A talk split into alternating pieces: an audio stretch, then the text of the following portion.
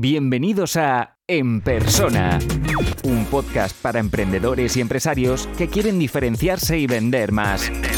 Recuerda que puedes recibir todos los recursos gratis suscribiéndote a la lista de correo en enpersona.com. Enpersona.com. Muchas veces me llegan clientes con un e-commerce y nosotros tenemos que, que, empezar a analizar dónde está el problema o a, a qué le metemos mano primero, porque hay tantas cosas que tener en cuenta. Y, aprovechando que estás aquí, quería preguntarte, ¿no? Eh, como consultor e-commerce, ¿qué es lo, primero que te llama la atención o qué es lo que primero que miras? Eh, eh, el diseño, la usabilidad, los botones, el tráfico, ¿qué es lo que mira un consultor e-commerce para hacer esa pequeña auditoría inicial, ¿no? Bueno, lo primero es lo que me fijo es si está enfocado en un nicho o no está enfocado en un nicho, si tiene alguna eh, ventaja competitiva, eh, qué recursos tiene, porque bueno, a veces me ha llegado pues una tienda gourmet que te llega, tiene unos productos de gourmet, eh, encima pues no tiene muchos recursos y dices complicado que sin recursos en algo con tanta competencia puedas hacerte un hueco. Entonces, o tienes alguna ventaja, que sea a nivel logístico, a nivel de producto, de distribución, algo, o lo tienes muy negro. Entonces, yo primero me fijo en si estás centrado en un, en un nicho y a partir de ahí eh, ver un poco cómo está el, el negocio y luego ya sí me meteré en ver si la web está bien, si es eh, el proceso de compra eh, pues es bueno y tal, pero no entro ahí hasta que primero he mirado la parte de negocio, que, que es, bueno, pues porque sí que me he encontrado alguna vez, pues eso que te decía, que al final si te piden a ti opinión, yo prefiero decirle, lo tenéis crudo. Hay gente que puede que no se lo tome es bien y dices, bueno, pues le voy a preguntar a otro y otro probablemente te acabe diciendo que, sí, que es lo que quieres escuchar, pero yo creo que si te están contratando es mejor que les digas eh, tirar por este lado o no tiréis por aquí, porque si no vais a, meter un montón de, esfuerzo y de dinero en algo que casi está muerto desde el primer día. Suele ocurrir, ¿no? ¿Cuántas empresas venden el mismo producto o parecido? A mí lo que me ocurre ahora es que hay muchas empresas aquí en Mallorca.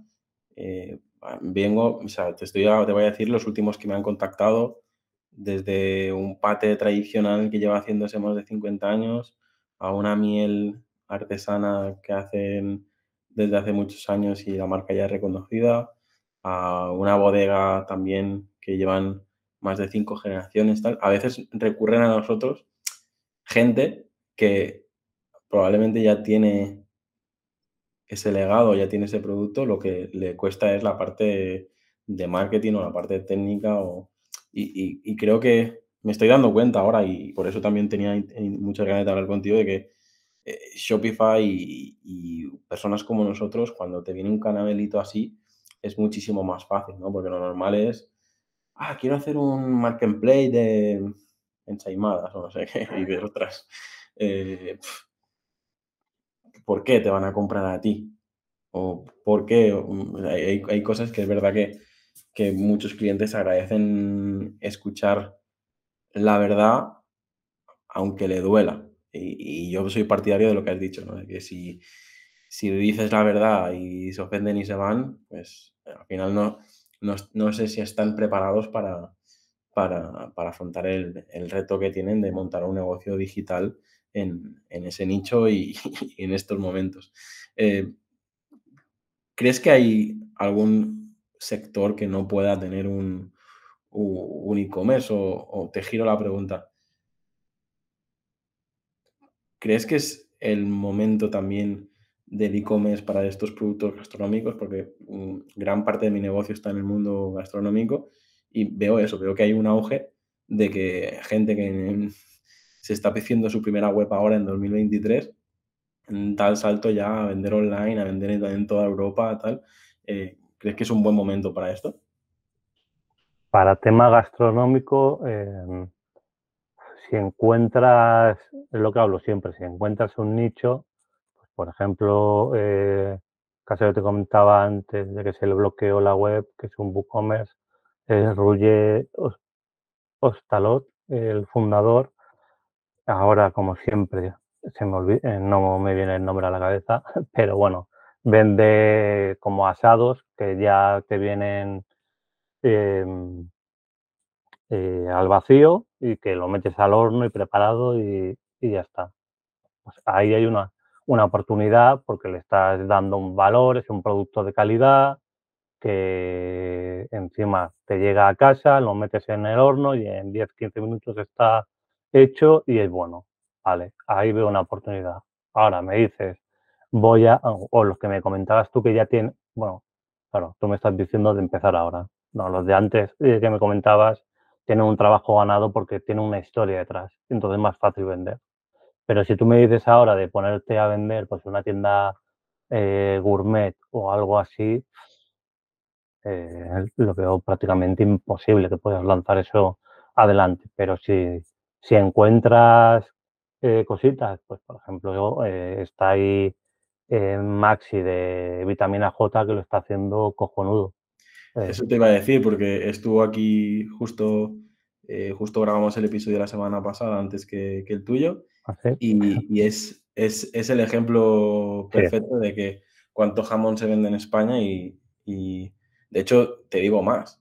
Tú pusiste un tweet con un vídeo y gracias a ese tweet con un vídeo yo lo he entrevistado y yo estoy suscrito a la suscripción que tú me dijiste, ¿sabes? Por tanto, al final eh, es un poco lo, lo, que ocurre hoy en día, ¿no? Que está claro que yo no voy a ser gran parte de su facturación, pero gracias a lo que cuenta, gracias a las relaciones que está creando a través de Twitter, eh, está permitiendo que, su negocio, pues una persona como yo que no lo conoce de nada, se suscriba. Es que no estoy suscrito ni a la newsletter y ya estoy pagando la, suscripción de, pago bimensual, ¿no? Por lo tanto, em, creo que estamos en este momento de que si realmente la marca es auténtica, realmente el producto es bueno, eh, como consultor e-commerce, veo que tú estás, te estás preguntando, te preocupas mucho más por, por la marca, por el negocio, pero realmente tu trabajo es que el e-commerce funcione, ¿no? Pero te das cuenta, ¿no? Imagino que te has dado cuenta de que si no hay una buena marca y no hay un buen negocio, no sirve nada que haya una buena e-commerce, ¿no? Por eso, por eso haces ese trabajo previo, imagino. Claro, es que por mucho que tenga el mejor eh, experiencia de compra, una web que sea la hostia, si el producto no es bueno o, está en un nicho más masificado y que ya hay como cinco o seis players muy potentes, es que lo vas a tener muy difícil. Lo que hablábamos, Maxi, está en un sector con mucha competencia, pero crea, un, primero, a las personas nos gusta hablar con personas, entonces es mucho más fácil empatizar con un negocio que detrás te está hablando una persona en este caso Maxi. Es como lo que pasa con, con Tommy de, los aceites, que es lo mismo. Los dos son personas muy transparentes, que hablan muy bien en Twitter, que además, si no estás eh, en la newsletter de, de Maxi, te recomiendo que te apuntes porque escribe emails que son que no son de venta pura, es explicándote cosas sobre el jamón o problemas de la industria, pero que son ventas.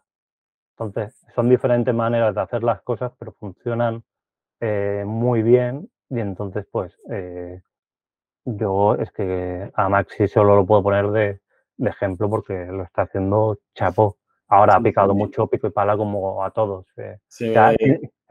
lo que tiene que tener claro quien se mete en e-commerce es que tiene que ir la marcha, porque no es un negocio fácil.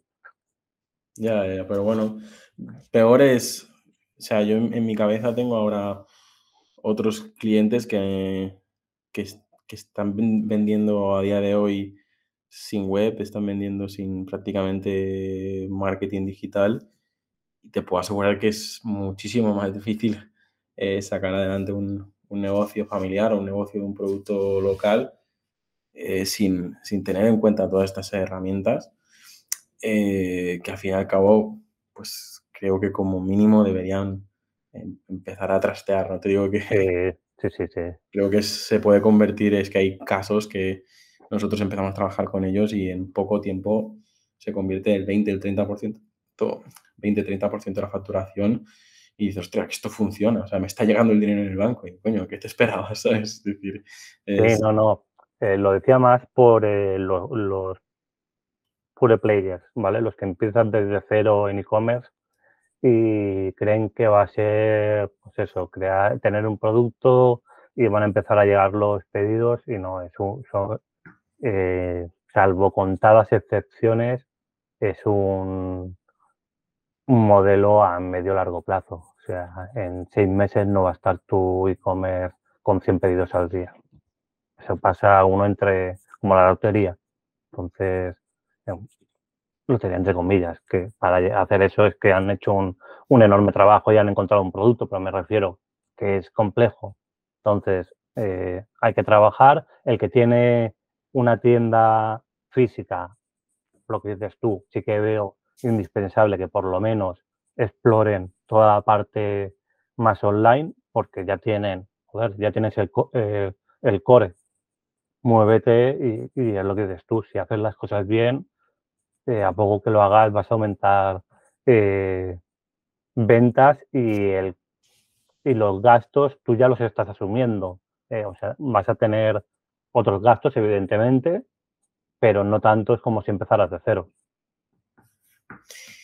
Me parece imprescindible que la gente empiece a, la gente que, como las que estamos hablando, ¿no? que tiene su producto, eh, me, encuentro con gente, pues eso, que tiene ese lejado familiar, que ha heredado un producto, una receta, tal, y digo, pues creo que esta generación tiene prácticamente la obligación de, de, poder expandirse a toda Europa o a todo el mundo gracias a, a la nueva tecnología. Creo que es cada vez más, sencillo y creo que es una, oportunidad terrible para aprovecharla.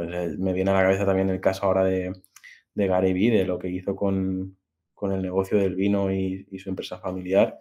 al final es eso, o sea, multiplicaron por 100 eh, gracias a, YouTube, al email y a, y a, la tienda online. Está claro que es probablemente sea ese caso en un millón que tú comentas, pero, pero porque también sabía lo que hacía, ¿no?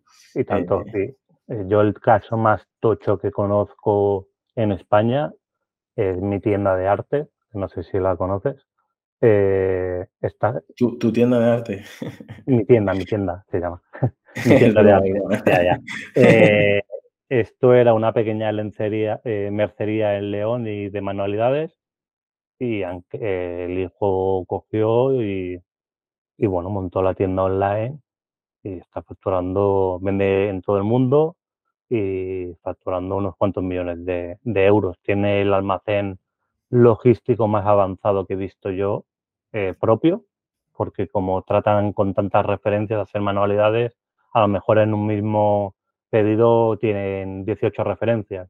Entonces el, el almacén ya tiene todo automatizado para que vaya sirviéndolo todo en bandejas. Es una, es una pasada y me parece una locura el trabajo que, han hecho. me parece un caso de éxito eh, enorme.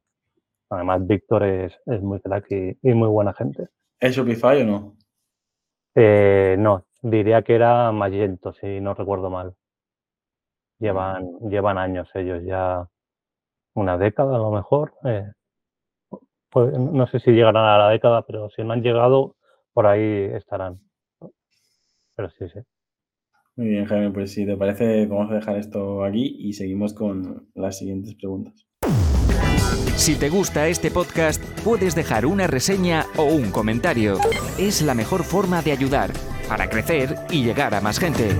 Suscríbete en Apple Podcast, iBox, Spotify o YouTube para no perderte los siguientes episodios.